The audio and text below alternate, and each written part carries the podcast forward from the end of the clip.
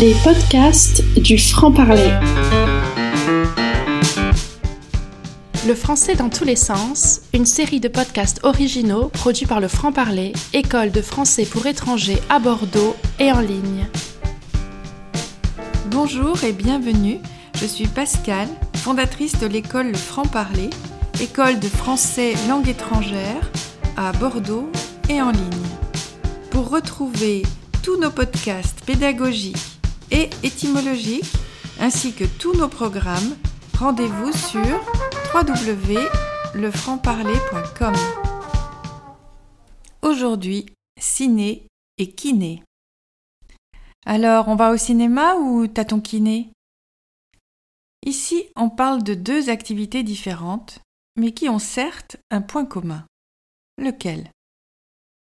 Outre le fait que les deux termes subissent très volontiers dans la langue familière l'abréviation ciné pour cinéma, qui lui-même est déjà une abréviation de cinématographe, et kiné pour kinésithérapeute, effectivement jugé trop long et trop difficile à prononcer dans son intégralité.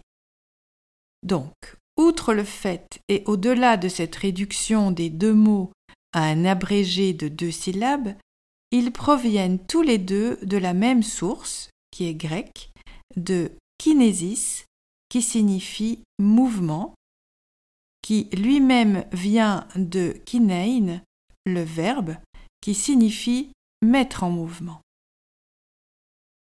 Donc, on a une fois le cinéma, qui désigne le procédé de la mise en mouvement des images, donc qui fait référence à l'invention par les frères Lumière de l'appareil visant à reproduire le mouvement par une suite de photographies, le fameux cinématographe.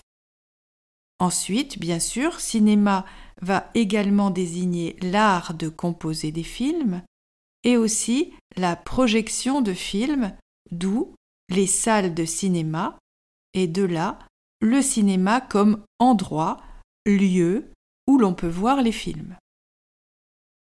Et de l'autre, le kinésithérapeute, praticien de la kinésithérapie, qui, comme son nom l'indique, est une thérapie, un soin, par le mouvement des différentes parties du corps concernées par un programme de rééducation.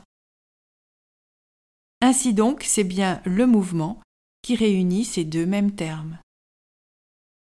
Sur ce, je vous dis à bientôt.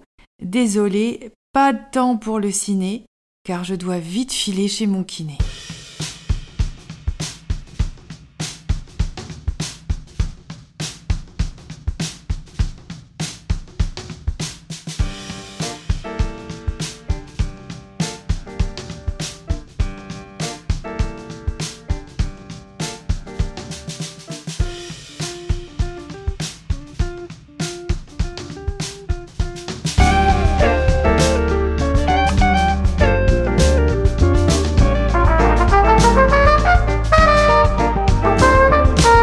Les podcasts du franc-parler.